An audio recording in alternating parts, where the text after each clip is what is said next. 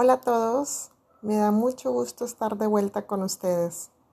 Han pasado casi dos años desde que grabé el último episodio y me parece una eternidad. Hace poco tuve el gusto de ver a un gran amigo que admiro y aprecio mucho y que además es coach con muchos años de experiencia, mi querido Sergio Sánchez. Y conversando con él, le conté mi podcast y Sergio me motivó a retomarlo recomendándome un gran libro titulado Coaching, el método para mejorar el rendimiento de las personas, el cual me aseguró era la Biblia del coaching. Y para mi sorpresa, en un libro escrito por John Whitmore en 2009, encontré fundamentos que seguimos utilizando al día de hoy en el coaching. Es un libro muy fácil de leer, muy práctico que recomiendo ampliamente para toda persona interesada en el tema del coaching, con o sin experiencia, así como a cualquier persona que tenga gente a cargo o que esté interesada en tener ese rol algún día. En esta ocasión haré un episodio por cada una de las partes del libro que son las siguientes. Los principios del coaching, la práctica del coaching, liderar para optimizar el rendimiento, y la transformación mediante el coaching transpersonal. Deseo que lo disfruten y que me escriban muy pronto qué opinan de este episodio y si me quieren recomendar otros libros también. Muy bien, vamos a empezar con la parte 1, los principios del coaching.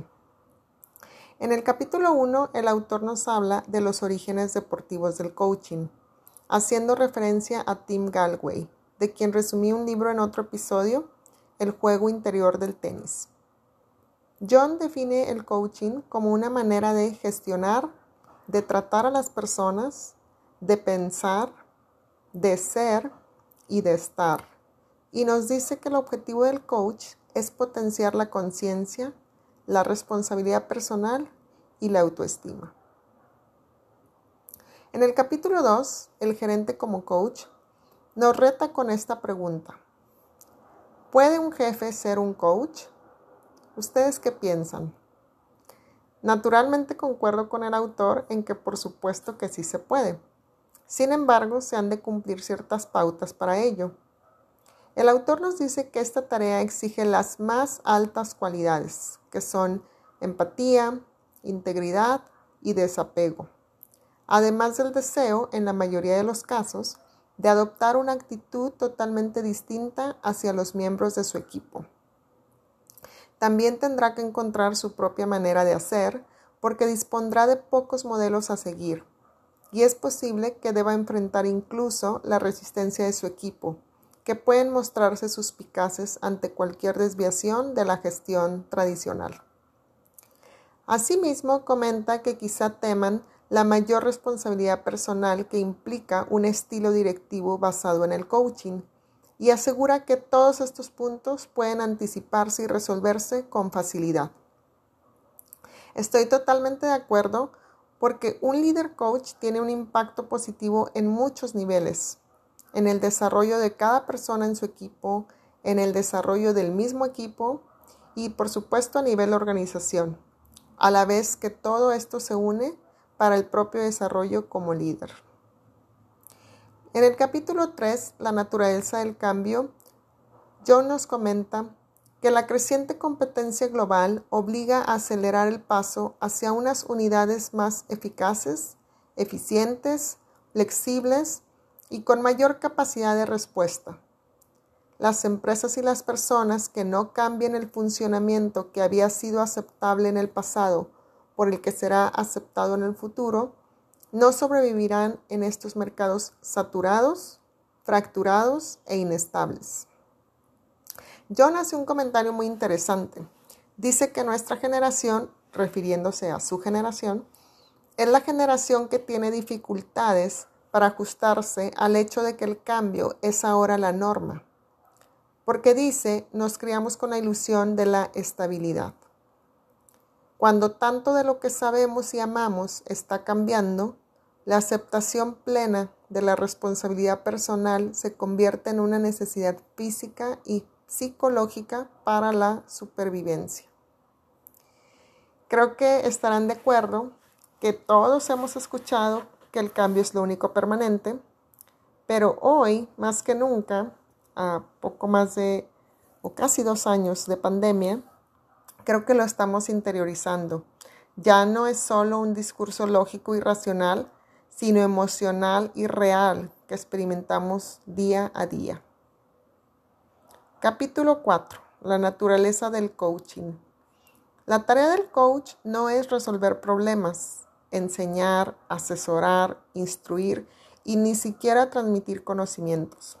Consiste en ser una caja de resonancia, un facilitador, un consejero y un catalizador de la conciencia. El coaching orientado a la conciencia y la responsabilidad permite a corto plazo desempeñar la tarea y a largo plazo mejorar la calidad de vida. De acuerdo a la definición del diccionario Webster, la conciencia implica adquirir conocimiento de algo a través de la reflexión, de la observación o de la interpretación de lo que uno ve, oye, siente, etc. Además, la conciencia requiere autoconocimiento, especialmente en lo que se refiere a saber cómo las emociones o los deseos distorsionan la percepción. Si el cambio es permanente, la adaptación al mismo también lo tiene que ser. Y el rol del coach, como lo explica John, es facilitar precisamente esta adaptación y crecimiento a través de hacer conciencia y tomar responsabilidad. Capítulo 5. Preguntas efectivas. La mejor manera de generar conciencia y responsabilidad personal es formular preguntas. Las preguntas cerradas evitan que la persona se vea obligada a pensar. En cambio, las preguntas abiertas obligan a pensar por uno mismo. Por ejemplo, la pregunta ¿algún otro problema? invita a responder sí o no. La pregunta ¿qué otros problemas podría haber? invita a la reflexión. Quiero hacer un paréntesis porque a pesar de ser un gran ejemplo el que nos da el autor en, este capítulo de dos tipos de preguntas, la palabra problema no creo que sea ideal utilizarla. Y recientemente vi un video en el que otro querido amigo y maestro coach, Oscar Ramírez, explica la diferencia entre un encuadre enfocado a problema o culpa y un encuadre de objetivos o recursos. Las preguntas enfocadas a objetivos suelen ser preguntas poderosas, ya que dirigen la mirada del cliente hacia sus propios recursos. Y me encantó el ejemplo que usa Oscar. Si preguntamos cuál es el problema, ya estamos asumiendo que hay un problema y naturalmente la persona va a responder encontrando tal. Y se podría quedar enfrascado en esto. Lo mejor sería encuadrar las preguntas para ayudar a la persona a pensar en objetivos, alternativas de solución y recursos disponibles. Cierro el paréntesis y en las notas les voy a dejar una liga para que puedan ver este video también. Este capítulo tiene muchos ejemplos de preguntas y hace referencia al tono de voz, lenguaje corporal, ser consciente de uno mismo, entre otros puntos muy importantes a considerar por el coach al momento de hacer las preguntas y de ir avanzando en, las mismas, en la sesión de coaching. Y algo que comenta el autor que honestamente me dio mucha risa, porque creo que es cierto, es que quizá la lección más difícil para el coach es la de aprender a callarse, prestar realmente atención a las respuestas y seguir la línea de interés del coachee, no de uno mismo.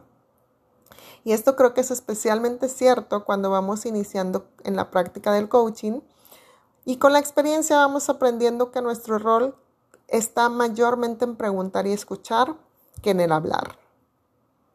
Capítulo 6. La secuencia de preguntas. En este capítulo, John hace énfasis especial en el modelo Grow de coaching, como el modelo a utilizar para seguir una secuencia en las preguntas. El modelo Grow, cada una de estas palabras tiene un significado, de estas letras, perdón. G es the goal, en inglés, que en español se refiere a empezar por los objetivos, de la sesión a corto y largo plazo. La R es reality y se refiere a comprobar la realidad para estudiar la situación actual. O es options y se refiere a valorar las opciones y las estrategias o actuaciones alternativas. Y por último, la W es what. Se refiere a determinar qué se va a hacer, cuándo, quién, etc. Sin embargo, nos dice el autor que en ausencia de la conciencia y responsabilidad personal, aún con la habilidad de hacer preguntas y seguir este modelo, carecería totalmente de valor. Del capítulo 7 al 10, el autor nos va guiando en cada uno de los pasos del modelo Grow, entrando más a detalle en cada uno, dando ejemplos para seguirlo no como una guía de entrevista, sino de manera que ayude a la toma de conciencia y responsabilidad. En cada capítulo incluye un ejemplo de una conversación de coaching donde se ve la aplicación de cada una de estas etapas. Muy bien, pues hasta aquí el resumen de la parte 1 del libro. Volveré muy pronto con la parte 2, que se llama La práctica del coaching. Muchas gracias por escucharme y hasta pronto.